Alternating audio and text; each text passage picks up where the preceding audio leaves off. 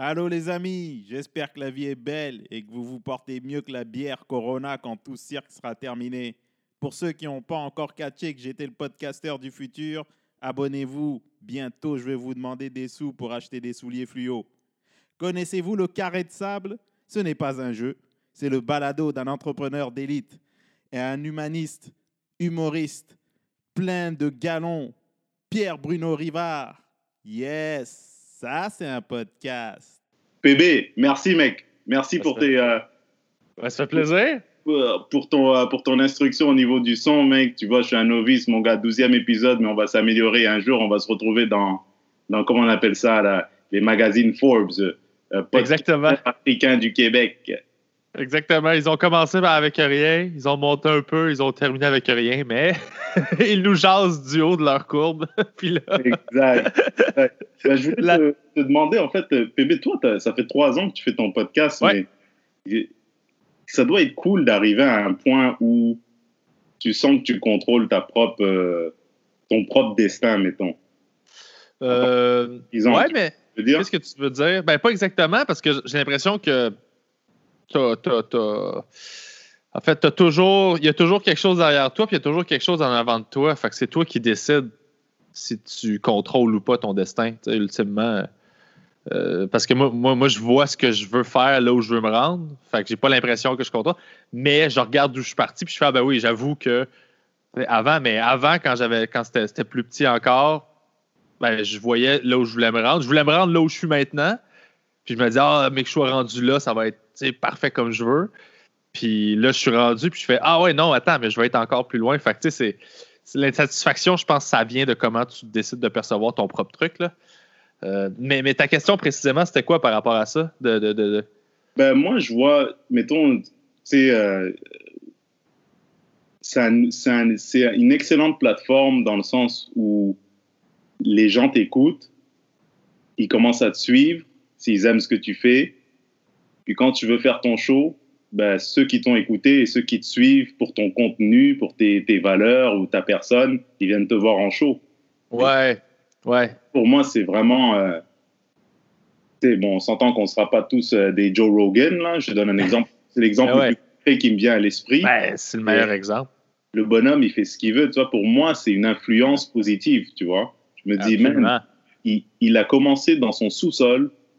Bon, peut-être que c'est sûr qu'il n'avait pas l'auditoire qu'il a maintenant, mais il a commencé dans son sous-sol avec les bonnes intentions. Il voulait juste s'amuser avec ses chums. Et maintenant, il fait ce qu'il veut en, en- en tant qu'entrepreneur. Ouais. En tant qu'humoriste. Il fait ce qu'il veut. Il est lié à personne. Tu sais, ce qui est beau là-dedans, c'est que tout ce qu'il a fait, c'est qu'il a coupé l'intermédiaire entre lui et le public. Là. Parce que, ultimement, il n'y a, a pas. Hein? Comment t'as dit? comme, comme dans les films de mafia. Exactement. Il est comme, je vais aller directement euh, chez le consommateur, pas besoin de la business. Mais c'est un peu ça, parce qu'ultimement, le, le, le, le- monde du spectacle, puis ce qu'on fait, nous, c'est, c'est toujours la relation entre toi puis les gens qui t'écoutent, puis ils aiment ça, ils aiment pas ça. Puis il faut que ça passe à travers la télévision, qui est une structure qui existe déjà, ou la radio, ou euh, Facebook même, tu sais. euh. parce que, veux, veux pas, on l'oublie, mais Facebook puis YouTube, c'est quand même un intermédiaire. S'ils décident qu'ils changent quelque chose, euh, ben on est chié, on n'a pas le contrôle totalement. tu sais. Mhm. Fait, fait que même Joe Rogan, il est quand même lié un petit peu. Il y a quand même des restrictions parce qu'il y a YouTube qui est au-dessus de lui. C'est ça qui fait qu'il peut pas mettre certains extraits. Il y a plein d'affaires qu'il peut pas faire parce que sinon il va se faire flaguer. Puis, euh, Fait que t'es toujours, tu sais, t'es toujours un peu pogné, mais il y a plus de liberté que bien des gens parce que justement, il y a un canal de communication avec les gens directement, ce qui fait qu'il n'est pas obligé de. Tu sais, nous autres, on, on a commencé à faire de l'humour, je pense, pas mal en même temps. Ouais.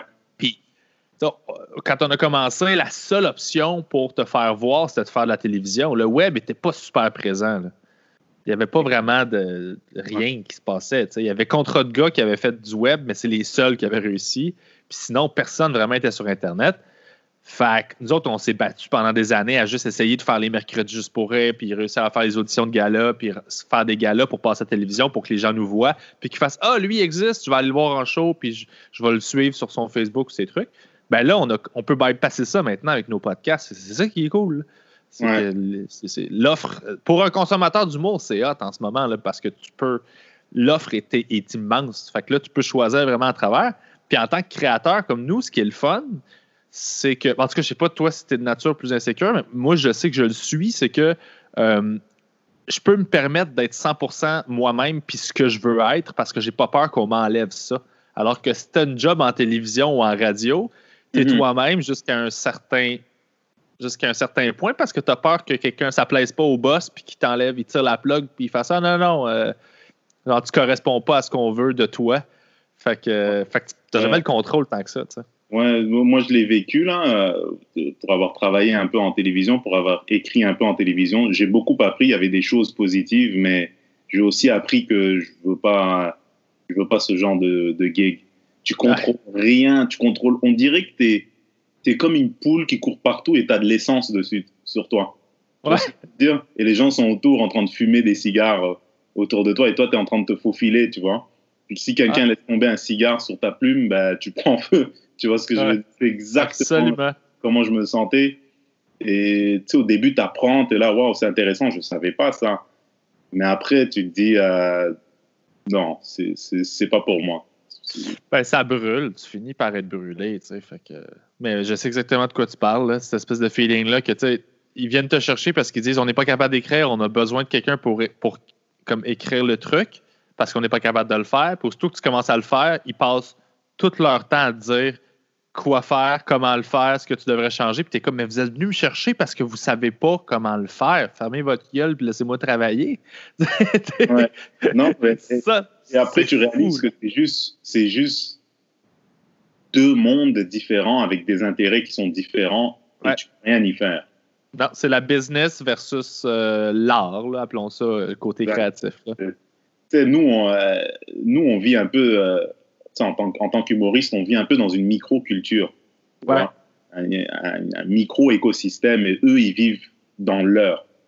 Et il y a d'autres intérêts, ils sont quasi, sont pas pareils, puis il faut juste accepter ça. C'est ni bon ni mauvais, mais pour moi, en tant que en tant qu'artisan, en tant que en tant que personne, pour moi-même, ça serait ça aurait, ça aurait, ça aurait pas été idéal pour moi.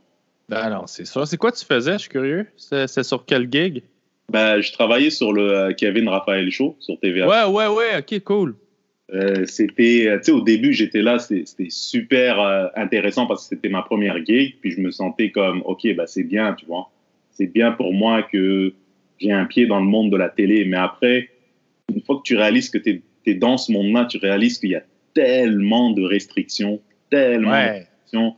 Tu fais comme, mais en fait, mais tu étais aussi à TVA. Tu étais genre chez, chez Québécois, là, qui est le, le, next level du contrôle. du. Écoute, leurs journalistes n'ont pas le droit de faire des entrevues à l'extérieur des médias de Québécois. J'ai ah, plein, plein d'invités qui ont été obligés de me dire non, qui voulaient venir au podcast, puis qui n'avaient même pas le droit de venir à mon podcast. Là, on parle pas d'une station de radio, on parle d'un show sur Internet. Leur boss ne voulait pas parce que PKP est complètement fou, puis qu'il a décidé qu'il n'y a pas personne qui a le droit de faire quoi que ce soit à l'extérieur de la famille québécoise. Fait qu'il empêche des journalistes, il empêche tout le monde. De, c'est fou. Là. Du Trisac, il m'avait dit oui, puis il a fini par me dire non parce qu'il pouvait pas, parce qu'il allait faire Cube Radio. Puis. Et c'est ridicule, man. C'est des hosties de fous, là. c'est, puis ça, tu le sais pas avant d'y être. Non. Euh, moi, j'ai appris que RDS et, Québec, et, et TVA, c'était pas des amis. Je savais que c'était. ah ouais, ok. J'étais comme, j'étais comme, ah ouais, tant que ça? Je dis, ok, mais. C'est je comprends qui, que, que, quand tu es dans une industrie, il y a des rivalités, mais de là à exclure les gens parce qu'ils sont allés une fois sur une émission dire trois mots, ouais. un peu. Euh... Ah non, c'est des malades mentales pour vrai. Là. Ça n'a aucun rapport. Là. C'est imagine un choix à l'abreuvoir, puis on dit Ah non, tu peux pas venir au bordel. Ouais. c'est un peu. Non, imagine, même pas, tu vas voir un show à l'abreuvoir, puis on dit Tu peux pas venir au bordel. T'as même pas besoin de jouer, là. T'as juste demandé du booking à GM, puis. Puis on a fait, hey, j'ai entendu ça que t'as demandé du booking pour l'abreuvoir, puis tu veux jouer au bordel. T'es comme, j'ai même pas joué. j'ai juste comme. C'était. C'était ouais. Aussi. Euh, sais, c'est pas. je, je pense pas que je redonnerai une deuxième chance à la télé parce que maintenant, je suis arrivé à un âge où je fais plus confiance à personne. Tu comprends ce que Je sais pas si t'es arrivé là, mais, mais Ben, j'ai oui plus confiance non. en moi, en qui je suis, en qu'est-ce que je veux. Tu sais, ça, ça a pris du temps, tu vois. Ouais. Et, euh, et après, je me suis dit, bah, finalement, le format podcast, bah, ça m'irait mieux parce que j'aime ça jaser, j'aime ça philosopher et j'aime pas avoir des restrictions parce que tout le temps penser à ce que tu vas dire. Tu sais, j'avais- l'impression d'être. euh, tu connais la Russie communiste? Ouais. Tu sais, l'époque de la Russie communiste où tout le monde surveille tes paroles, tout le monde euh, regarde si tu es un bon camarade. Tu vois ce que je veux dire? Non. la Chine? Pas le monde pour moi. C'est- Ouais. euh, euh, regarde, rien contre les gens personnellement là-bas, mais c'est c'est pas mon monde à moi. Ben non, mais c'est une autre mentalité. C'est complètement un autre, euh, c'est un autre genre de, de façon de réfléchir, de façon de penser. Mais tu sais, si tu as les moyens de ne pas faire ces choix-là, c'est ça qui est cool. C'est ça qu'on cache en vieillissant, je pense. C'est tu... Parce que là, tu pourrais retravailler en télé, mais tu saurais ce que tu veux, ce que tu veux hein? pas. Hein? Pourquoi? Ouais, non, en ce moment, c'est difficile. là, ouais. En ce moment, c'est tough, là. Mais tu sais ce que tu veux, tu sais ce que tu veux pas. Tu sais, comme dans le fond, moi, c'est juste ça qui s'est aiguisé avec le temps. Euh, c'est que j'ai appris à cibler le type de contrat euh, que je veux faire, que je veux pas faire, les contextes dans lesquels je veux travailler. Euh, puis tu te mets à juste t'apprends à poser les bonnes questions, puis à faire des choix plus éclairés quand vient le temps de choisir de la job. Ultimement, c'est ça. Parce que je veux dire, de la télé, il y en a de la bonne et de la, de la mauvaise. Puis il y a de la bonne TV en ondes qui est super le- agréable derrière les caméras. Il y a de la mauvaise télé qui est super agréable derrière les caméras. Il y a de la mauvaise télé qui est vraiment difficile derrière les caméras. Puis il y a de l'excellente TV qui est vraiment de la merde derrière les caméras. là, tu. Tout existe. Mhm. Fait tu c'est juste que tu apprends un peu, puis tu, tu, tu.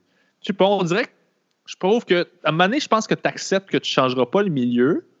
Donc, tu apprends juste à le naviguer mieux, puis à te protéger à l'intérieur de tout ça.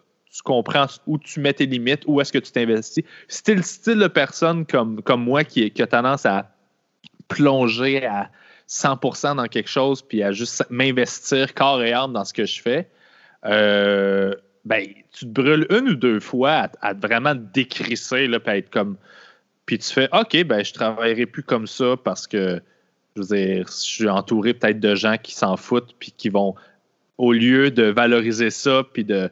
De- ils vont juste tirer profit de ça, puis me brûler. Fait que là, tu fais, ah, ben, j'apprends à me protéger, puis je me laisse plus être cette personne-là dans certains contextes autre que pour mes affaires à moi, parce que euh, au lieu d'apprécier ça puis de mettre ça en valeur, il y a bien des gens qui vont en- profiter puis qui vont juste virer, tirer ça au maximum puis siphonner ça. Parce que le milieu de la TV, c'est un milieu, euh, c'est un milieu là, de gros, gros, gros égos. C'est un milieu de middlemen aussi. Tout le monde essaie de se rendre quelque part, on dirait. Tout le monde essaie de. Euh, C'est ça. Moi, ce que j'ai appris, c'est que tu, tu, tu peux croiser des gens dont le seul intérêt, c'est comment je fais pour devenir plus connu. Oui, absolument. Tu le sais, parce que quand tu jases avec eux autres, ils regardent euh, par-dessus ton épaule s'il n'y a pas quelqu'un de plus connu qui passe. Ouais. Et, et quand, et quand, et quand tu as des réunions, tu es là, tu es assis autour d'une table et tu es en train de faire un show avec des subventions, hein, c'est-à-dire c'est l'argent de personne. Ouais. dans cette réunion. Et le, le monde veut, je comprends, c'est une émission de télé, il faut un auditoire. Qui qui est hot? Qui qui est, qui qui est le plus connu? Et on s'en fout du contenu, du, du contenu hein, de la personne. Du moins, ça n'a pas autant d'importance, le contenu que la personne apporte par rapport à sa notoriété commerciale. Tu vois? Absol- absolument. C'est la pub qui décide qu'est-ce qui se fait en télévision. C'est les publicitaires qui, qui régissent euh, la télé. Genre, Ouais. c'est, pas officiel, mais c'est ça, là. C'est les ça. publicitaires. Ben oui, parce que plus tu as des Bon, gros chiffres, plus tu peux vendre ta pub plus cher. Plus tu peux vendre ta pub plus cher, ben, plus tu fais de l'argent, plus ton show est rentable. Fait que c'est les parts de marché, puis c'est euh, à quel point. Fait que, à quelque part, si quelqu'un zappe puis la personne est plus connue, ben, ils vont rester là. Il y a plus de chances qu'il reste sur ton poste de TV que s'il est moins connu, puis il est plus intéressant. Moi, Mhm. je pense que je préfère miser à long terme sur quelque chose de plus intéressant pour que bâtir une relation à long terme puis, puis avoir cette relation-là longtemps avec les gens. Mais en télévision, quand tu dis que les émissions durent trois ans, deux ans, ou en radio, c'est encore pire, le but, c'est juste qu'ils restent là. là. C'est Mhm. juste ça, là. C'est du, du flashage de boules de contenu, là. Ouais. C'est juste. Ah, tu regardes vers. Ah, ah, regarde-moi, tu sais. Ouais. Mais et puis j'ai appris qu'il y a, il y a différents types d'intérêts, différents types de personnalités, et puis c'est correct. C'est vraiment, Oui, faut juste trouver, faut juste trouver où est-ce que tu fit dans le puzzle. C'est tout. exactement. C'est comme ça que je le vois aussi. Faut que tu vois où tu fites, puis c'est aussi que tu apprends que ces gens-là avec qui, normalement, tu n'aurais rien en commun, tu es vraiment content qu'ils existent quand tu as besoin de vendre quelque chose. Là. Parce que c'est eux qui sont bons, c'est pas toi. Là. Exactement. Cha- c'est- chacun a son rôle, chacun a ses intérêts, chacun a, a ses qualités. Tu sais, au niveau Exactement. personnel, il faut, il faut le reconnaître. Faut- euh, faut- Souvent, on, pen- on pense qu'on ouais, ils ne voient pas les choses comme moi, ils font pas les choses comme moi, fait que ce sont euh, des mauvaises personnes ou ils, ils méritent pas de vivre. Tu sais, quand tu es jeune, là, tu dis, Exact. Ouais. on prenne que dalle. Mais dans le fond, les gens évoluent différemment et puis ils ont d'autres intérêts, puis c'est vraiment correct. C'est juste que tu pas à ta place, c'est tout. C'est ça, mais quand tu comprends puis tu, tu acceptes ça, on dirait que justement, tu le prends plus comme une attaque, tu le prends juste comme ben, cette personne-là est pas moi, elle est juste différente. Fait que tu comprends sa position, tu comprends comment elle voit ça, puis tu t'adaptes en fonction de ça. Puis c'est là que je dis que tu te protèges parce que tu, tu baisses tes attentes par rapport à cette personne. Ben, pas tu les baisses, mais tu les modifies en fait par Mhm. rapport à elle sur, sur ta situation. Fait que t'es pas déçu parce que tu comprends pourquoi ou tu anticipes qu'elle va réagir d'une certaine façon, puis finalement c'est le cas, puis tu fais ben, c'est ce que je pensais. Toi, tu t'es pas investi trop, tout est correct. Tu C'est juste déguiser ton œil par rapport aux intervenants dans ce milieu-là, puis à partir de là, tu fais Ah, c'est cool. tu que Ça s'applique dans dans n'importe quelle sphère de la vie, hein, que ce soit les Oui, relations ben oui. les Oui, relations ben oui. professionnelles. À un moment donné, il faut, faut s'écouter, puis il faut savoir sizer où est-ce que tu fais. Puis faut pas faire perdre le temps des gens aussi. euh. Non, non, c'est ça. C'est exactement ça. Exactement.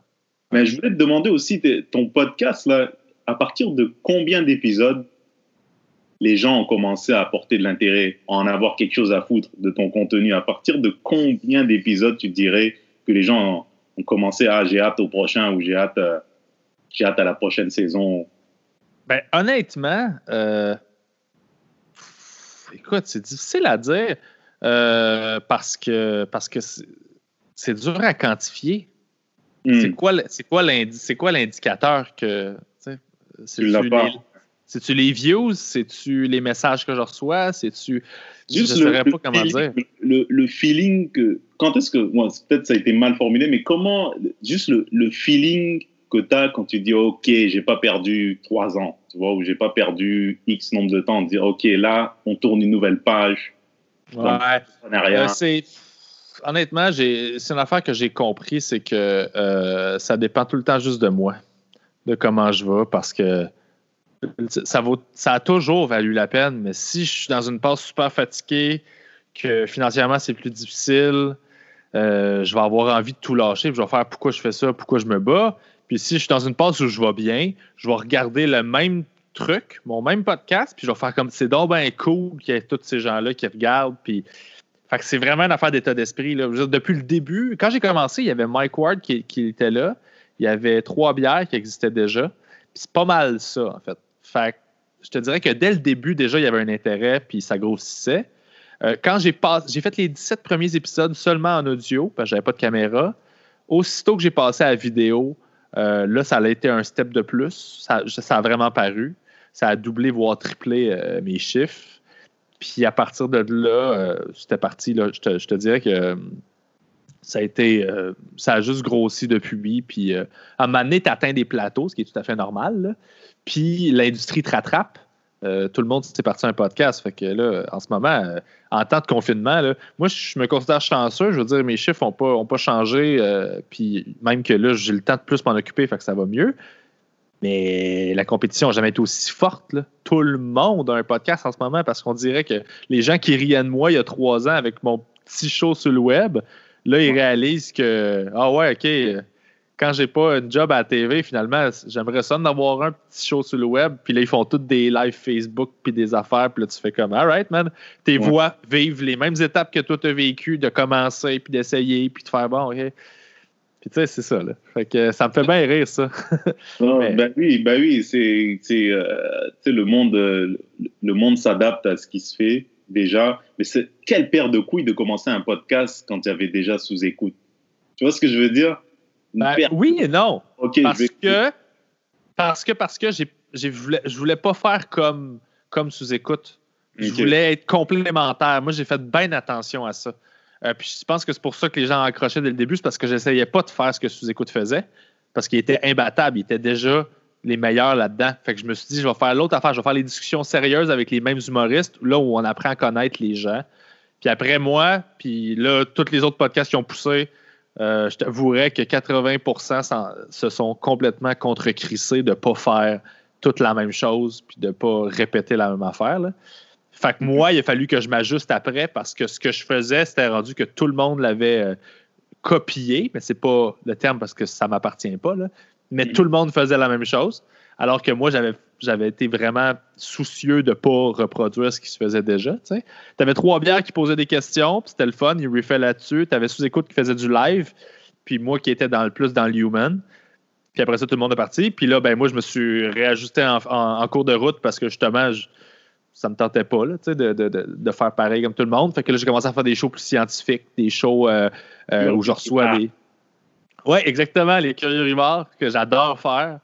Puis euh, j'ai fait des, des spéciales métal avec des musiciens de, métal. J'ai comme exploré d'autres branches. C'est ça qui fait que le show continue d'être stimulant pour moi, puis pour les gens qui l'écoutent aussi, parce que sinon, euh, ça finit rapidement que tu tournes en rond, là, de, d'avoir juste des chums humoristes, puis tu jases d'anecdotes de corpos qui vont pas bien. Euh, j'essayais, volontairement de ne pas parler d'humour pendant, pendant vraiment, vraiment longtemps avec les humoristes. Mon but, c'était J'en reçois des humoristes, mais on parle pas d'humour. Puis des fois, ça a dérapé, puis on a quand même parlé d'humour, mais je me disais, si on fait pas ça, au moins, je vais me démarquer là-dessus. Je vais pouvoir aller chercher des trucs chez ces gens-là dont on n'entend pas euh, parler normalement, juste parce que à chaque fois qu'ils sont invités, on leur jase de spectacle, c'est quoi leur démarche, comment ils écrivent, ta, ta, ta, ta, ta, ta. Moi, je t'avouerais que c'est beaucoup le développement personnel qui m'attire. Euh, et puis l'apprentissage et tout ça. C'est pour ça que je me suis dit, le podcast au, départ, il ne sera pas parfait. Mais pour moi, c'est important de s'améliorer, de toujours apprendre. Ah oui. Et, de deux, c'est important euh, d'inclure ton auditoire. Parce que mhm. souvent, on peut vivre dans une bulle. Et comme tu disais, tu sais, les shows corpo, tu sais, on parle de notre écosystème, de notre culture, alors que 90% des gens euh, s'en foutent et ils veulent savoir, pas qu'ils s'en foutent, mais ils peuvent pas autant s'y attacher s'ils sont pas familiers avec ta réalité. Et je pense que c'est bien quand, quand, quand tu touches à des sujets qui, qui concernent tout le monde. Tu vois, comme l'avancement professionnel, que tu sois plombier ou euh, auteur chez TVA, c'est la, la, même affaire. Tu veux avancer, tu veux être valorisé. Puis, ouais. Euh, tu n'as peut-être pas ta place dans une shop parce qu'ils ont une façon de faire les affaires qui sont pas convenables, qui te conviennent pas, tu vois. Mm-hmm. Ils ont un rythme ah de travail un peu trop lazy, euh, je sais pas moi. C'est te, poser les, te poser les bonnes questions, tu sais, de te demander pourquoi quelqu'un écouterait ce show-là. Exact. Hmm, moi, souvent, je fais les affaires, je me dis, Bruno, est-ce que quelqu'un écouterait Est-ce que toi, tu perdrais ton temps à écouter? Non, ben, faut le refaire. Ou fais pas ça. C'est une bonne façon. Mais moi, ça a été long avant que je comprenne ça. C'est est-ce que c'est con, mais regarde tes habitudes de consommation à toi. Et mm-hmm. à partir de là, souvent, on fait quelque chose parce que nous, on, propose quelque chose que nous, on ne consommerait même pas. Et là, on fait pourquoi je fais ça? C'est vrai? Juste parce qu'on se fait dire on a, une, on a, une, vision de la business de genre Ah ben là, tout le monde me dit qu'il faut que je fasse ça puis que je fasse ça. Fait que je vais faire ça puis je vais faire ça. Puis à un moment donné, tu deviens comme étourdi là-dedans. Puis là, tu t'arrêtes puis tu fais mais j'en écoute même pas des calices de vlog. Je sais comme pourquoi je ferais ça? Exact. C'est un manque d'authenticité. Et puis, je pense que les gens le sentent. Et je ah oui, absolument. On a beaucoup plus de similarités avec les gens qu'on qu'on laisse savoir. Hum. L'avancement professionnel, c'est important pour tout le monde. La santé, c'est important pour tout le monde. La santé mentale, physique, c'est important pour tout le monde, que tu sois médecin, euh, agriculteur, humoriste, euh, n'importe quoi, man. Barman, on vit tous de près ou de loin les mêmes affaires, tu sais. Vraiment, c'est vraiment ça, là. Non, J'aime pas ça. J'aime pas juste inclure deux personnes dans une conversation et dire ouais moi euh, c'est c'est- qui qui fait 1000 piastres pour un show? Personne fait ça. Oui, il y a un contexte autour de ça. Il y a les années de galère, il y a les années où le monde rit pas de tes affaires, où tu dois t'ajuster. Mais tu sais, tu peux. C'est une réalité que 90% des gens ignorent. Tu vois? Et moi, j'ai Ouais. remarqué que tout contenu, que ce soit des plats, que ce soit la bouffe, que ce soit les émissions, que ce soit les vêtements, ça inclut les gens. Ouais, ben oui. Trouve, un moyen de s'identifier. Ouais. Ex- Exactement. Puis Ouais. au début, tu comprends pas, puis tu, tu te cognes la tête contre le mur, tu te dis oh non, non, pourquoi ça marche pas? Pour- Ouais, ça marche pas parce que tu penses à toi. Tu C'est penses exactement ça. Les discussions d'humoristes entre humoristes, là, je veux dire, moi j'aime ça parce que c'est tous des amis, ça va. Sauf que ultimement, euh, je veux dire, c'est très hermétique. Là. C'est pas. euh, je trouve ça. Ça va intéresser peut-être les, comedy geeks, mais sinon, à part ça, c'est facile de se sentir exclu, de faire comme, mais ça m'aide. genre, ça Si tu tripes sur l'humour, c'est intéressant, mais le reste du temps, t'es comme, OK. euh, je veux dire, c'est- fait sauf qu'il y en a assez sur Internet. Là, fait c'est ça. C'est d'essayer de, de juste d'aller nager dans d'autres piscines plutôt que la nôtre pour voir si ça peut pas être intéressant. Puis tu sais, ce que tu fais là, c'est la meilleure façon, je pense, de connecter avec ton, auditoire. C'est justement de, de jaser, d'être toi. Puis les points en commun dont tu parlais tantôt, ben, les gens vont les voir eux-mêmes. C'est eux qui vont les cibler par rapport à leur vie, les points qu'ils ont en commun avec toi, mais à travers les discussions que tu as. Fait que toi, ta seule job, c'est d'être toi-même à- au meilleur de tes capacités, puis de, de- de parler, puis de dire. Parce que c'est ça. Eux sont tous différents pour toi, mais toi, tu es la même personne. Fait que soit toi, puis eux, eux, ils vont aller chercher ce qu'ils ont à aller chercher là-dedans selon leur vie, puis qui ils sont. C'est un peu Mm. comme ça que je le vois. là. C'est- C'est c'est vraiment, c'est c'est vraiment cool comme, comme plateforme parce que de- on nous vend tout le temps, euh, quand tu commences en humour, qu'il faut, qu'il faut ouais, si tu n'arrives pas à un point où tu vends euh, 150 000 billets, 200 000 billets, ben, c'est un échec. Ouais. C'est- C'est un échec pour la personne qui veut te produire. Mais Ouais. pour toi, en tant qu'être humain, en tant que professionnel, je veux dire, tu n'es pas obligé d'en arriver à là. Si tu as le parcours que toi, tu as décidé d'entreprendre et que tu es bien avec ça, tu as une tête sur les épaules, tu sais ce que tu veux, moi, je pense que tu peux être 100 fois plus heureux que tu le penses. Et, on a- et j'ai trop longtemps sous-estimé ça, tu vois. Mhm. Ouais, Juste- c'est c'est long, man. ça. C'est long catcher ça. Là. Faut Ah, qu'on faut galère. Là. Faut qu'on. Je veux dire, on le sait pas. On est, on est, on est Ah. des chevaux avec des œillères. Là. Puis on court joke après joke, puis après joke, après show, après joke. Tu sais, on a fait combien d'années de bar ensemble? Là? Puis j'en fais encore. Puis c'est encore ça que j'aime faire. Mais une décennie. c'est ça. Mais quand tu y penses, c'est vraiment, tu sais, c'est là, je prends le temps de juste réfléchir et dire qu'est-ce qui, qu'est-ce qui te rend heureux, qu'est-ce qui rendrait? C'est pas beaucoup de choses. On n'a pas besoin de, de toutes ces conneries qu'on nous met dans la tête. tu sais. Bon, Non. à vrai dire, je me suis acheté une nouvelle Mazda, mais peu importe. Tu vois, Ouais. Tu vois, le matériel, tu sais, les deux, deux, trois maisons, tu sais, ça fait, ça porte à réfléchir. Puis Ouais. le roadmap au bonheur, souvent, il est superficiel, puis il est, il est instauré euh, à travers le discours des autres et pas le nôtre, tu vois. Ouais. Ben c'est ça. Mais en fait, c'est que. Moi, j'ai l'impression que personne ne sait vraiment ce que ça prend pour être heureux, mais tout le monde parle. J'avais commencé à écrire un numéro de année où j'expliquais que la pire drogue, c'est le bonheur parce que euh, on dirait que tu n'en as jamais assez, puis tout le monde est un pusher. Tout le monde veut t'en vendre. Tout le monde, personne ne sait trop c'est quoi, mais tout le monde t'en vend.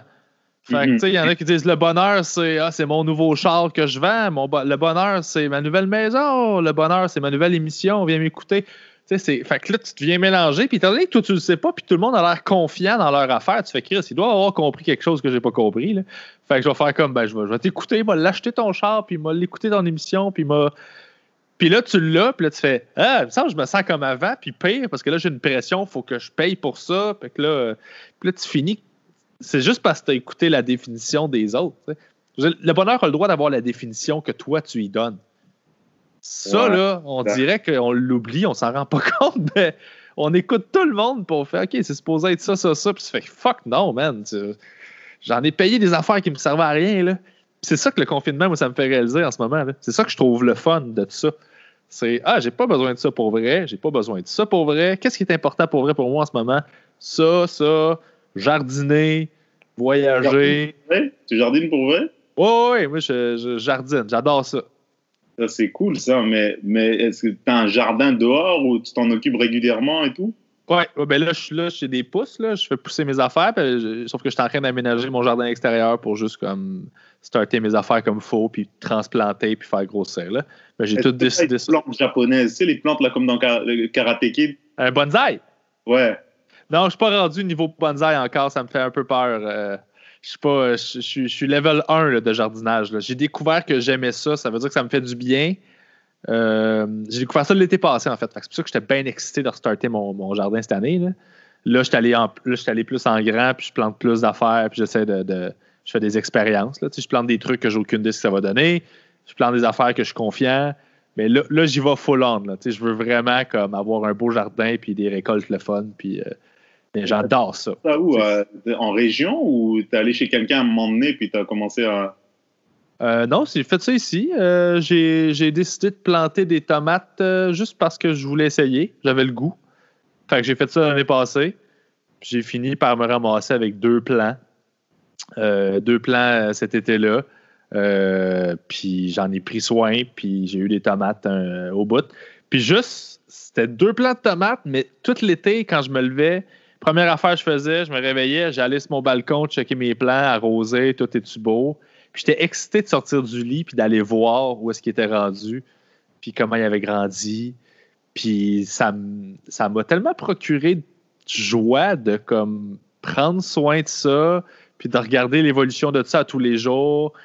Puis tout le, fait que je contrôle pas la vitesse à laquelle ça va, t'as pas le choix de lâcher prise, t'as pas le choix de juste faire ben ça va pousser à la vitesse que ça va pousser, c'est pas moi qui décide. Je peux juste y donner les meilleures conditions possibles puis regarder ça aller que j'ai, il y a quelque chose là-dedans qui était une belle leçon d'humilité pour moi dans ma vie, à travers une autre chose aussi niaiseuse que jardiner.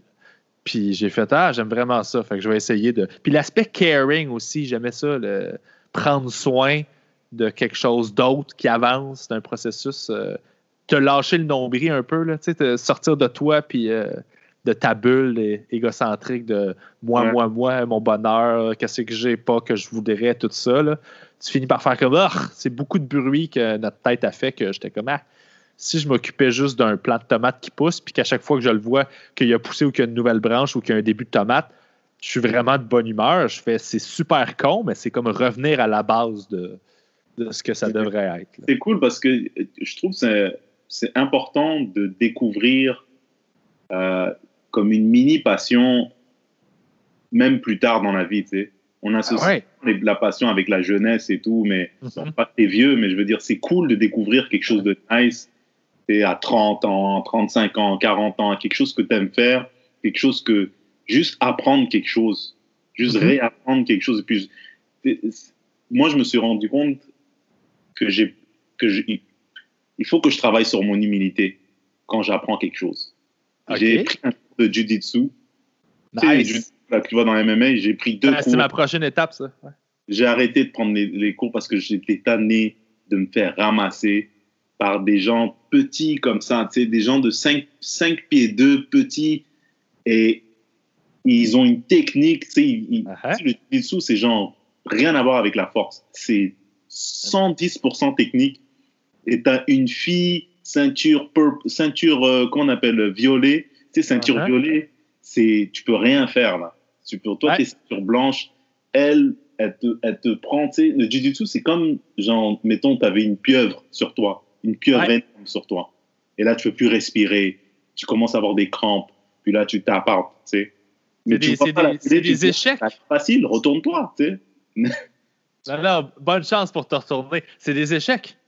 C'est ça, c'est comme ça que je le vois, moi. C'est des échecs, mais avec euh, des, prises de soumission. J'adore ça. mais j'avais commencé à en faire, puis je veux, je veux vraiment en faire euh, aussitôt que j'aurai le droit de recommencer. Là. Je veux comme pousser là-dedans. Le Jiu-Jitsu, c'est magique, ça fait du bien, ça. Là. Mais... C'est très cérébral. Très ben Oui. Et tu, tu vois, des, ça rien. Il n'y a, pas, a pas un type de personne qui fait du Jiu-Jitsu. C'est-à-dire, tu ne peux pas voir quelqu'un et dire Jiu-Jitsu. C'est Là, faudrait que tu te mets... Par contre, si quelqu'un a les oreilles retournées, ça, c'est généralement, c'est les gens qui font du MMA, là, qui ont ça. Ouais. C'est de la pas les chou-fleurs, euh, faut- tu veux pas lui devoir des sous. Tu vois ce que je veux Ouais, dire? c'est de la. Ben, c'est de la ça, c'est des oreilles de, de, de lutteurs, souvent. Ouais. À force Mais- dans- dans- de sortir ta tête d'une prise, là. Ouais. Puis au MMA, ils ont beaucoup ça. Ouais. Mais rien que le jujitsu, c'est euh, c'est quelque chose de fou parce que l'habit ne fait pas le moine. Tu as des, des, des filles, des, des petits, des grands, des maigres, des gens avec une bédaine, tu vois, des, des pères de famille un peu à la Homer Simpson. Mais Ouais. ceinture marron, mon ami, ceinture marron, ça c'est quasiment expert. Ah, ah. Et ton Ouais. corps, je veux dire, tu, tu sais, tu sens à quel point on n'utilise pas notre corps à sa pleine capacité. Ouais. La flexibilité, il y a des endroits que tu découvres que tu n'as pas la flexibilité des, des hanches, tu n'as pas la flexibilité au niveau des épaules, tu pas ton cou, il n'est pas assez Ouais. musclé. Tu vois? Ouais. C'est c'est fou. Avoue que t'as mal, hein, quand tu sors de là. T'as mal au corps et à l'estime. Ouais. Mais, Et- mais pour- et- à l'estime, pour vrai? Ah, bro. Moi, je, je, je- je le savais que j'allais me faire péter. J'étais comme, c'est cool, je m'en viens juste. On dirait que j'ai pas trop d'orgueil comme ça, moi, là-dedans. Tu sais, si j'avais pris ça, ce cours-là, il y a 10 ans, j'aurais pété une coche. Mais là, euh, c'était comme, c'était plus à l'intérieur de moi-même. Je, je le faisais Ouais. ça à personne. Ben non, c'est sûr. fin, puis j'étais, je suis- un adulte, hein, c'est super fin, super euh, patient, super. Tu sais, je comprends que je suis une ceinture blanche et puis j'irai- tu sais, je sors de nulle part, c'est sûr et Ouais. certain. Il faut de la patience, il faut. Mais je me suis dit, man, est-ce que je vais attendre deux ans pour savoir comment mettre quelqu'un sur son dos, faire un, comment il s'appelle ça, un haki ou un je sais pas quoi, ou un, je me rappelle plus du, du terme, mais anyways, pour apprendre juste un mouvement, je vais-tu attendre deux ans pour le maîtriser? Tu sais, je fais déjà de l'humour, ça m'a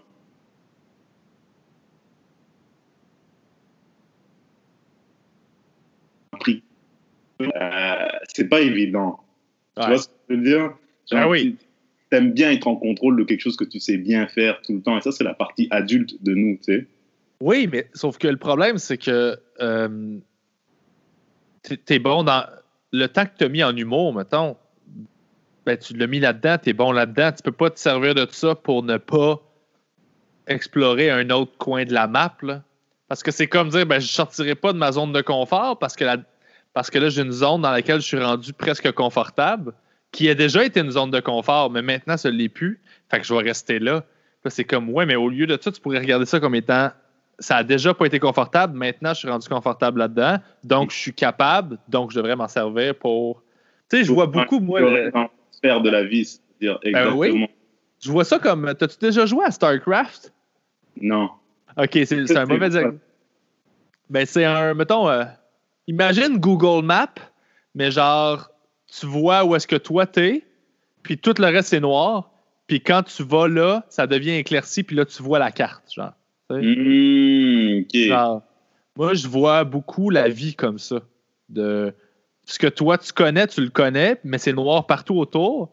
Puis à chaque fois que tu essaies quelque chose de nouveau, ben, ça éclaircit cette zone-là. Puis là, maintenant, quand tu vas revenir, ben là, ta, ta carte est plus grosse parce que tu as exploré un peu plus. Fait que tu as vu. Ouais. Puis c'est juste. C'est pas parce que tu pas passé. Tu as peut-être passé moins de temps dans cette partie-là de la carte, puis c'est correct. Puis tu es moins habitué, puis tout ça. Tu as moins défriché tous les arbres et tout ça. Mais quand tu sais, quand même de quoi ça a l'air, puis tu peux décider d'y retourner, puis de passer plus de temps là, puis de l'aménager, puis de grossir, puis, là tu reviens, puis là tu vas ailleurs. C'est- vraiment comme ça que je, que je perçois les, intérêts, puis les hobbies, puis la vie en général, en fait. Là. Fait que si tu restes à la même place tout le long, c'est sûr que tu vas peut-être finir avec un château, mais tu, tu, connaîtras, tu connaîtras rien de ce qui se fait, genre à, à 12 mètres par là-bas. là. Ça, c'est vrai. Ça, c'est vrai. Mais ça a piqué ma curiosité parce que, j'écoutais un peu de UFC, puis je me dis, ah, je, vais, je, vais tenter ma. Je vais, je vais voir ce que ça donne, tu sais.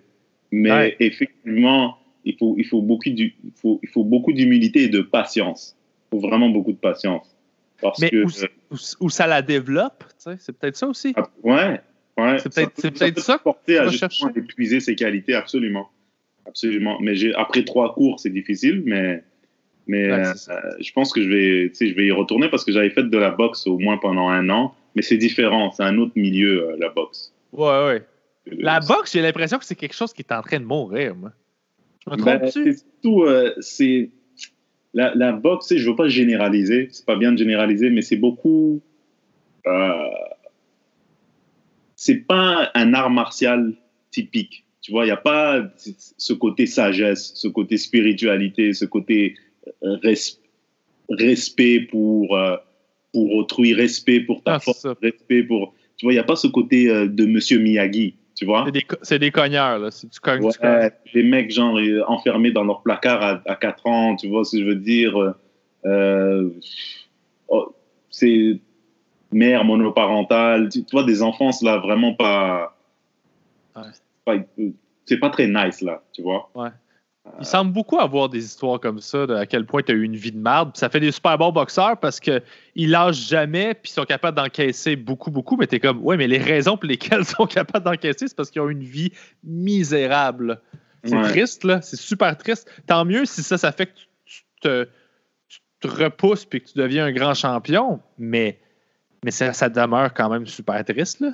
En Il y en a-tu, y en a-tu je connais pas la boxe, moi. Il y en a-tu beaucoup des boxeurs qui, qui avaient des parcours qui étaient. euh, peut-être qui qu'il y, en a- étaient- peut-être qu'il y en a, mais c'est pas la norme, parce que je me dis, pour être efficace dans ce sport, dans n'importe quel sport de haut niveau, il faut, faut que tu aies, une certaine amertume. Tu peux pas sortir d'une belle enfance, la barbe à papa, euh, trois repas par jour et euh, une collation, euh, un pot au nez, puis dire, euh, OK, ben, je vais aller 12 rounds euh, à Las Vegas. Et Ouais. quelqu'un qui te fout des, tu sais, quelqu'un qui te fout des combos, tu as au moins deux commotions cérébrales, puis tu continues, là, tu sais. Ouais. C'est sûr et certain. Mais la Watt, c'est rarement. euh, Quand ce que tu connais, tu sais, quand tu nais dans une zone d'inconfort, comme on parlait tantôt, je veux dire, t'as aucune. T'as, t'as, juste ça des raisons de vouloir explorer d'autres choses puis trouver quelque chose d'autre, tu sais. Mais quand tu sors dans Watt, ben là, on dirait que t'es comme pourquoi? Si tout ce que tu connais, c'est le confort, t'as aucune raison de vouloir sortir de cette zone-là. Fait c'est peut-être un peu ça. Là. Je dis ça, puis tu sais, je, fais juste, on, jase pour jaser. Il n'y a rien de fondé, je suis pas psychologue et, compagnie, là, mais, mais moi, il y, a- beaucoup de ça. Les gens qui ont des, des vies trop confortables, trop jeunes, moi, j'en connais. J'ai des amis là, qui sont hyper talentueux. Là. Puis j'ai un de mes amis en particulier, c'est de loin le meilleur drummer que avec qui moi j'ai eu l'occasion de jouer. Et un des meilleurs drummers que j'ai vu comme dans ma vie. C'est sûr que là, il y a des, il y a des, il y a des génies de, ce monde, c'est correct, là. Mais lui, il pratiquait 10 heures par jour, il était sérieux, il était discipliné euh, pendant toute notre enfance. C'est vraiment, vraiment une machine. Mais le jour où il a fallu, il est sorti de l'université, puis il a fallu qu'il parte en tournée, puis qu'il commande à grinder, puis qu'il vive vraiment le struggle de c'est quoi être un musicien, tu sais. euh, euh, ce gars-là, son père, c'était un du métro de Laval. Il était riche. Il, a toujours, il a toujours eu de l'argent. Ils ont toujours été super riches. C'est là que j'ai vu qu'il manquait le willpower. Il manquait le l'espèce de, volonté de se battre, puis d'aller, de courir, puis d'être, vraiment comme écœuré de tout, juste pour aller chercher quelque chose, parce que il savait que de toute façon, il était, Il il a était un filet, ouais. il avait un gros filet, tu sais, puis ça a toujours. Ça, ça a paru juste quand il a fallu qu'il aille sur le terrain, puis qu'il se fasse chier à se promener dans des vannes, à faire 10 heures de route pour aller faire un show qui paye 20$. C'est là qu'il a fait OK, fuck that, ça m'intéresse pas, puis il a changé complètement de carrière. Il a jeté pas loin, il y a 12 ans d'études en drum, des heures et des heures de pratique. C'était vraiment un, c'est un génie du drum, ce gars-là. là. Mhm. Il manquait le petit. Fait que c'est pas qu'il avait pas le talent puis la discipline. Il l'avait. Mais il y avait l'espèce de, de soul que tu as besoin là, pour aller comme. Donc, il l'a pas trouvé. Puis, puis moi, j'ai toujours associé ça un peu à, ce- à ce milieu-là euh, de vie qui était trop, trop clean, trop beau pour que tu veuilles te battre. Ben oui, c'est comme ceux qui veulent devenir des soldats d'élite, mais euh, ils réalisent qu'il faut dormir euh, 8 heures, 8 jours dans la jungle, 8 jours de suite sans bouffer, et boire euh, euh, 200 millilitres d'eau par jour. Euh, ils réalisent qu'il faut tout le temps marcher, que tu es tout le temps fatigué, tu es tout le temps mouillé. c'est- il a, en fait, il avait un aperçu, il avait même pas un aperçu, il avait comme une vision euh, un peu, euh, dirais-je, limitée. tu sais. Mhm. de, de la vraie vie. De... En fait, c'est un peu comme l'école de l'humour. Exactement. Tu fais l'école de l'humour, puis tu réalises que tu dois faire 4 heures de char pour faire euh, euh, 50 piastres, tu sais. Ouais, absolument. Mais c'est là que c'est là que tu vois la différence entre ceux qui sont là pour les bonnes raisons et les mauvaises raisons, parce que je veux dire, moi rapidement j'ai appris à, à- ce que j'aime de ça, c'est ce processus-là. Il n'y a rien que j'aime plus. Tu sais, ce que j'aime de faire de l'humour, c'est pas juste être sur scène puis faire des jokes avec les gens. Là, tu sais. Mm. Là, tu vois, on train d'avoir la discussion sur l'humour que je disais tantôt que ça. que Ouais, je trouve ça ça, marche, ça marche pour n'importe quoi. Imagine, tu veux être médecin. Ouais. Tu vas à l'école, tu fais des études, tu as des bonnes notes, tu vas, tu vas à l'école de médecine. Puis là, tu deviens médecin, puis tu réalises que tu pas ça. Mais tu as, Ouais. fait, huit- t'as fait 8-9 ans d'études. Et t'aimes. Ouais. Ça, ça marche pour tout le monde. Hein. Ça T'en marche. connais. Ouais, T'en connais-tu des gens, toi, c'est arrivé? Non, mais j'imagine qu'il doit y en avoir. Il doit, il doit, il doit Ah y en avoir des gens qui font une décennie d'études, puis après deux semaines, ils sont là. What? C'est ça le boulot? Oh, J'aurais dû faire euh, architecte ou j'aurais dû faire. euh, ben, peu importe, mais. Tu sais, Ah, mais T'en vois souvent, là. moi aussi. Moi, j'en vois plein des gens qui ont fait des changements de carrière. C'est pour ça que j'ai beaucoup de respect pour ceux qui. Je trouve ça beau, moi, des gens qui redéfinissent euh, ce qu'ils veulent dans la vie plus tard, alors que ça inclut des risques maintenant. Tu sais, justement, quelqu'un à 40 ans qui fait Hey, je retourne aux études à 40 ans, je vais changer de carrière. Moi, je trouve ça beau parce Ouais. que c'est quelqu'un qui continue d'essayer. Quelqu'un qui, qui continue de. qui, qui, euh, qui abandonne pas sur ce qu'il va faire. Parce que je veux dire, à partir de là, tu pourrais dire ben là, j'ai 40 ans, je vais me trouver une job euh, qui paye correct, puis je vais faire ça, puis ça va être ça. Regarde, il est trop tard, j'aurais dû faire ça il y a 20 ans. Puis t'es comme OK. Mais voir quelqu'un qui fait non, moi, je décide qu'en ce moment, mon bonheur, c'est ça, moi faire ça, je trouve ça super beau. Ça, ça, Ouais. je trouve que c'est. C'est encore plus difficile quand tu commences à travailler là-dedans. Tu as un certain statut euh, socio-économique qui est intéressant. Euh, tu gagnes super bien ta vie. Puis là, tu te dis non, je vais retourner aux études pendant cinq ans. Ouais. Commencer, ça, c'est ça, c'est quelque chose qui est admirable, je trouve. Eh oui. Il n'y a pas assez de gens qui font ça, tu sais. Ouais, mais c'est parce que c'est que si t'es malheureux, t'es malheureux. Puis tu réalises rapidement qu'il n'y a pas un montant d'argent qui va changer ça. Puis que l'argent que tu faisais, que t'en faisais plus, t'en dépensais sûrement plus pour patcher ce trou-là que t'avais de je suis pas heureux. Sauf que quand t'es heureux puis t'as moins d'argent, tu fais ouais, mais je n'ai pas besoin de tant que ça d'argent pour vrai. Ouais. Mais ça- Ça prend énormément de courage parce que tu sais, t'imagines, t'as as une femme, t'as des, des enfants déjà, t'as ta maison Mais en ça. puis tu recommences. C'est ça. Mais ça, c'est différent parce que ça implique quelqu'un d'autre. Euh, moi, tu sais, tout ce que je te dis là, moi, ça impliquait pas d'autres gens, mais effectivement, c'est une famille, mais c'est sûr que c'est différent parce que là, on dirait qu'on dirait que quand tu fais des enfants puis quand tu as une famille, on dirait que ta vie t'appartient plus vraiment. Hmm.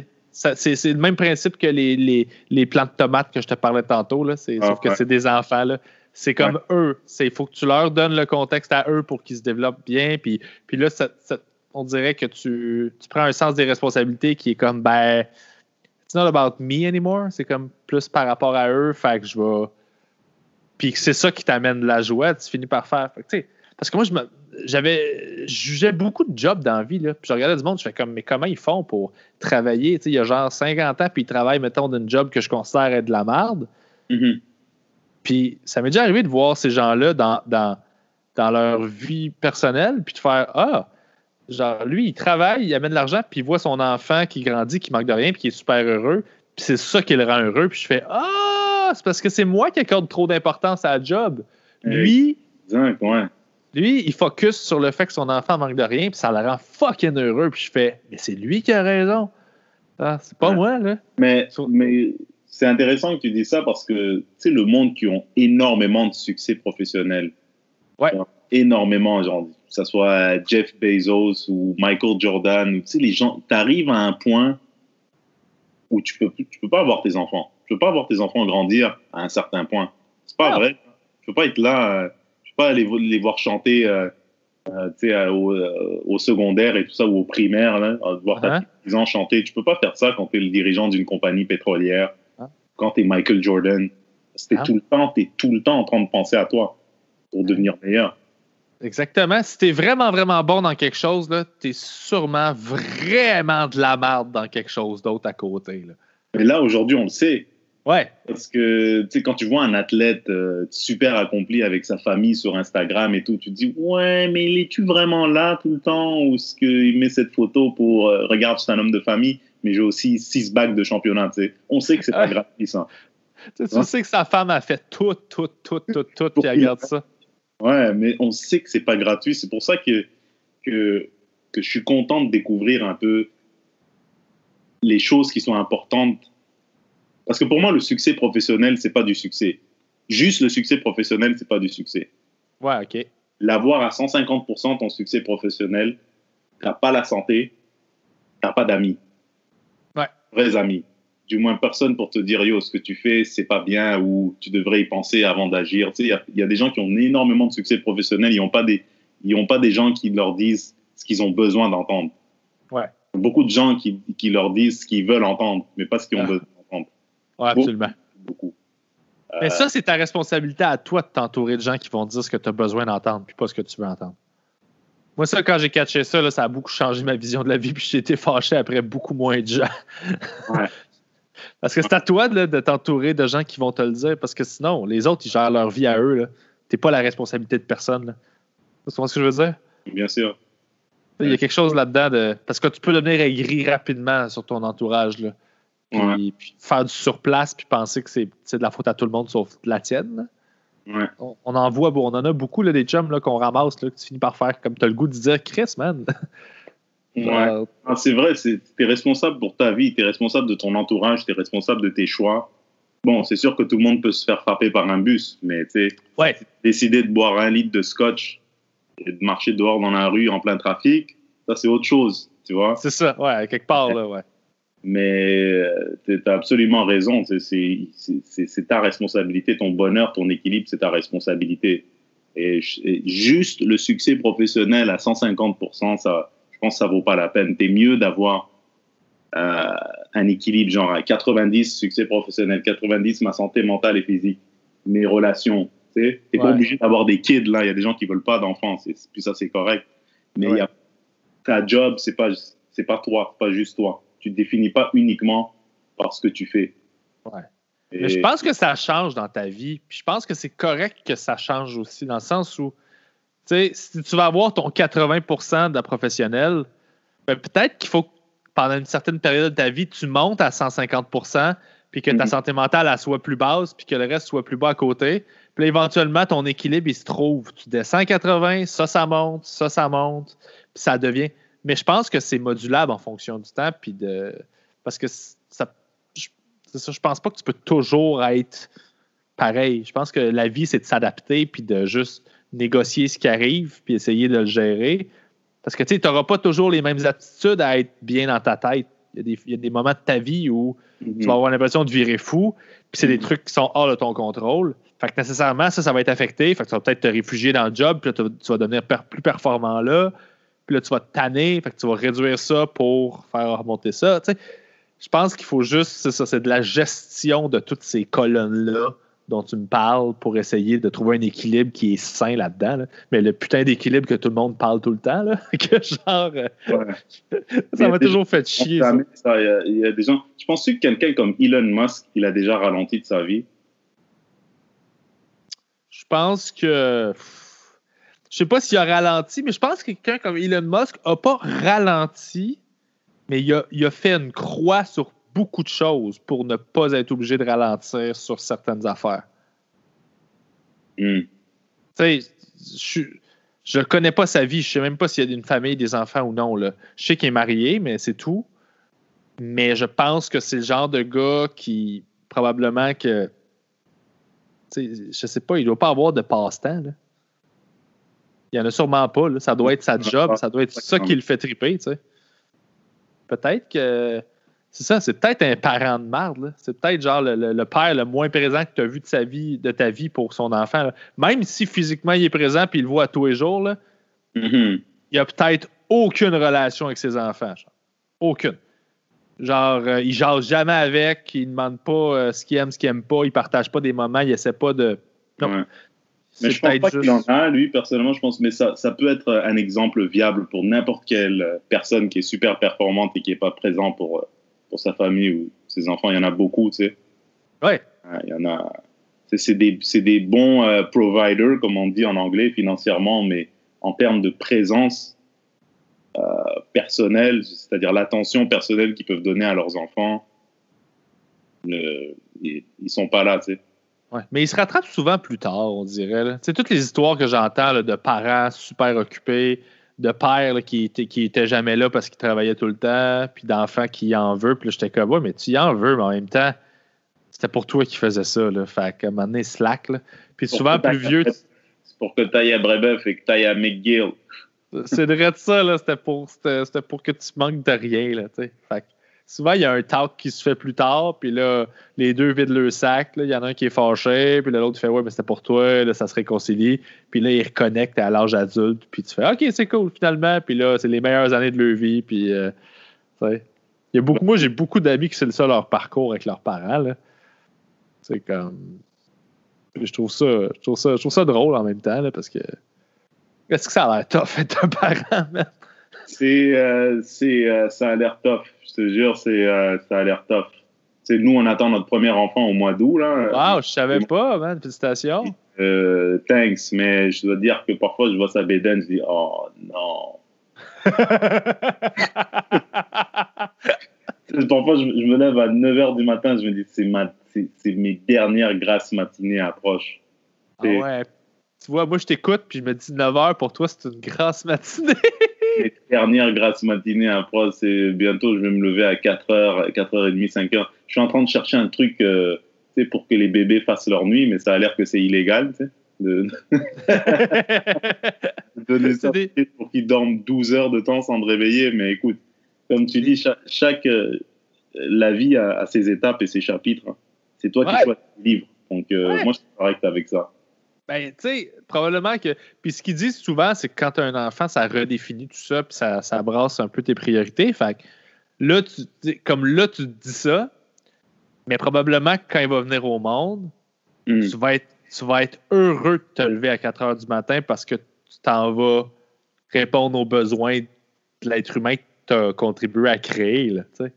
Ouais. C'est comme, c'est quelque chose de fou. Là. Fait que peut-être que tu vas être comme, hey, j'anticipais ça par rapport à la personne que j'étais, mais ça va tellement transformer que je suis comme, wow. Euh, là, euh, fait c'est ça. Je pense que le secret à travers tout ça, c'est de se laisser euh, de la place pour changer puis s'adapter. De pour, pas être trop, pas être trop rigide. Ouais. pour découvrir. Ouais. Hein, c'est- ça, c'est super cool, ça. Mais ton podcast, il est devenu genre. au, début, j'écoutais, c'est comme tu disais tantôt, c'est tu jasais avec des humoristes, c'était divertissant, vous appreniez à vous connaître.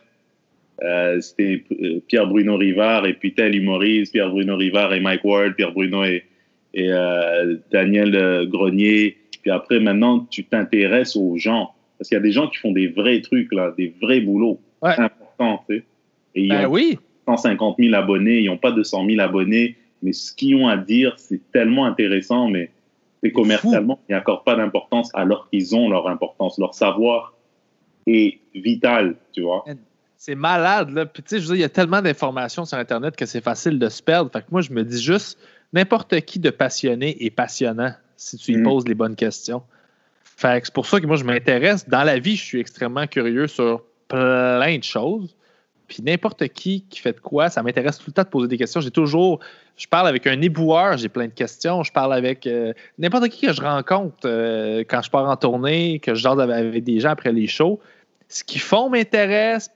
Puis, j'aime ça poser des questions qui sont un peu étranges parce que euh, je parle pas nécessairement dans le podcast, dans le podcast aussi, là, mais dans la vie en général parce que j'aime ça avoir des réponses. euh, tu sais, mettons, euh, te donner un exemple, là, genre, euh, j'essaie d'en trouver un, mais quelqu'un va me dire, mettons, quelqu'un va, ça va faire un an que cette personne-là est rendue dans une position, mettons, euh, d'autorité, euh, dans une compagnie Mhm. dans le- ou dans un milieu dans lequel, mettons le milieu du spectacle. Ça, ça m'est déjà arrivé de demander à, à quelqu'un qui était rendu un gros producteur, qui était maintenant un gros producteur, puis avant, c'est quelqu'un avec qui genre, euh, je travaillais comme auteur. Puis, d'y demander As-tu remarqué, les, les gens autour sont-tu rendus plus gentils avec toi maintenant? Genre, parce que là, t'es quelqu'un qui donne la job, fait ils ont peur que tu leur donnes pas de job. T'as-tu remarqué les changements de comportement de gens autour? Ça, c'est une question que personne leur pose. Puis je me rappelle, cette personne-là était comme fuck oui, man, ça n'a aucun sens. Puis ça, ça- puis ça les gosse, tu sais. Sauf que Ouais. moi, ça me fait rire parce que moi, je sais que je changerai pas. Fait que je sais que je suis safe dans cette espèce de conversation-là. Ouais. Puis, avec la personne, ça y démontre aussi un genre de OK, il comprend ma réalité. Puis, il y a quelque chose là-dedans que j'aime de. C'est ça pour moi, carry pour quelqu'un, c'est me poser des questions par rapport à c'est quoi ta réalité à, à toi, c'est quoi ta vie pour vrai, genre. Puis, on dirait que c'est comme ça que je démontre aux gens que, que, que- qui sont importants, puis qu'ils sont pas. euh, au lieu d'être juste fake, puis de poser des questions vides, puis de. Ah, fait que comment tu vas? Puis là, là, tu fais juste comme flatter dans le sens du poil de Ah ouais, ah, ben oui, j'avoue. Puis tu sais, c'est Ah, super vide, il se dit rien. Tu comprends rien, puis tu, tu réinventes pas la roue. Mais T'écoutes pas, là. T'écoutes même pas la réponse de la personne, là. Ta question après n'a pas rapport avec la, la réponse de la personne. Puis tu sais, tu fais juste comme faire, ouais, on- pourquoi qu'on est là, Calis, là? une éducation à travers ton podcast aussi. Tu fais une éducation et tu accrois ton savoir sur plein de sujets à travers ton podcast, en fait. Ouais, ben c'est ça que j'essaie de faire. Ça revient à ce qu'on disait au début. Moi, si ça m'intéresse, je me dis ça va sûrement intéresser des gens qui me ressembleraient. Tu sais, ultimement, ce que j'ai fait, c'est euh, rassembler des gens qui ont les mêmes intérêts que moi. Euh, puis on écoute. Moi, j'ai la chance d'être la personne qui fait l'émission, donc je pose les questions en temps réel aux gens, mais on, on apprend les mêmes affaires qu'on aimerait apprendre, puis on fait le show que. que- Mais c'est- cool côté ces invités-là, de producteurs et tout. Sais, parfois, tu as des gens qui sont dans une certaine industrie, mais qui n'ont pas le, comme je disais tantôt, le respect approprié, tu vois. On, on- tu les verras jamais sur, euh, sur euh, VTL, tu les verras jamais euh, Non. euh, de fil au matin, tu les verras jamais là, mais ils ont des choses intéressantes à dire. Ah, les, les podcasts comme le tien, ça leur offre une avenue où ils peuvent s'exprimer sans se faire interrompre, sans, euh, ils n'ont pas deux minutes pour parler. Tu peux les écouter parler et vraiment tout absorber. Puis, c'est le fun, hein? connaître quelqu'un sous un long format. Tout ça, c'est génial. Ben, c'est ce que je pense qu'on a besoin aussi, c'est de laisser les gens être ce qu'ils sont, Mhm. Puis de les laisser vivre là-dedans. Euh, on a des réflexes de télévision de, de tout couper en petits formats, de radio, de ah, faut que ça dure trois minutes parce qu'après ça, on a quatre minutes de pub, puis on a ces réflexes-là parce qu'on est conditionné à faire ça, mais ultimement, on perd l'humanité là-dedans. On perd le.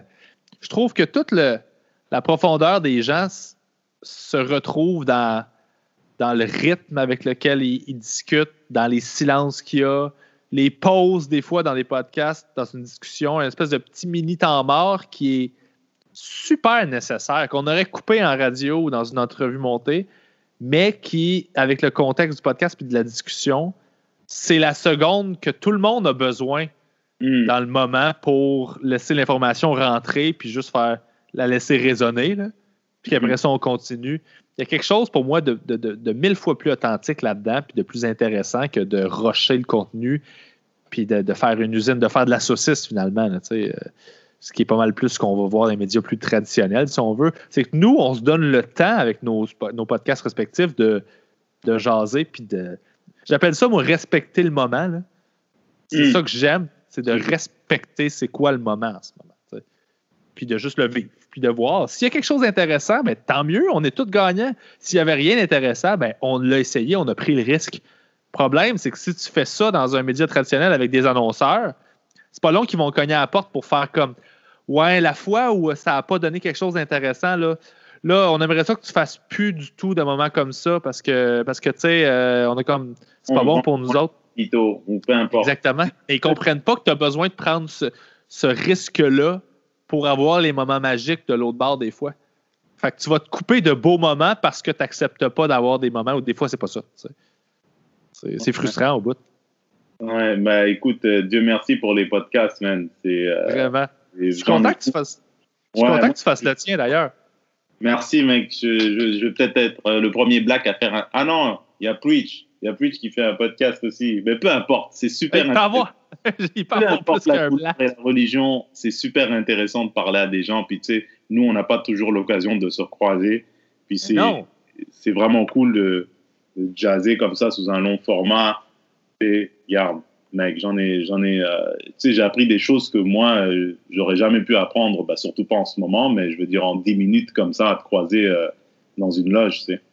Ouais, c'est vrai qu'on ça fait longtemps qu'on s'est pas vu, hein, puis que même avant, on se croisait plus en show. Je faisais presque plus de bar. Moi, j'étais pogné dans, dans, dans, dans ma tournée, fait que j'étais, j'étais plus tant que ça dans les soirées de rodage. Là. Mais tant euh, mieux. Mais tant mieux, puis tant pis en même temps. Tu vois, c'est quelque chose que j'ai réalisé, ça. C'est le fun, mais j'ai besoin, moi, d'avoir d'avoir euh, les petits bars tout le temps, tout le temps, puis de... euh, c'est ça que je vais faire en ressortant. Je vais tout le temps être bars. J- J'ai besoin d'être entouré de toi, puis de, les- de tout le monde, puis qu'on se jase, puis que... Je sais pas, il y a quelque chose là-dedans, moi, qui me nourrit beaucoup, beaucoup, beaucoup, plus que je pensais. Ouais. C'est ça que je réalise qui me manque en ce moment.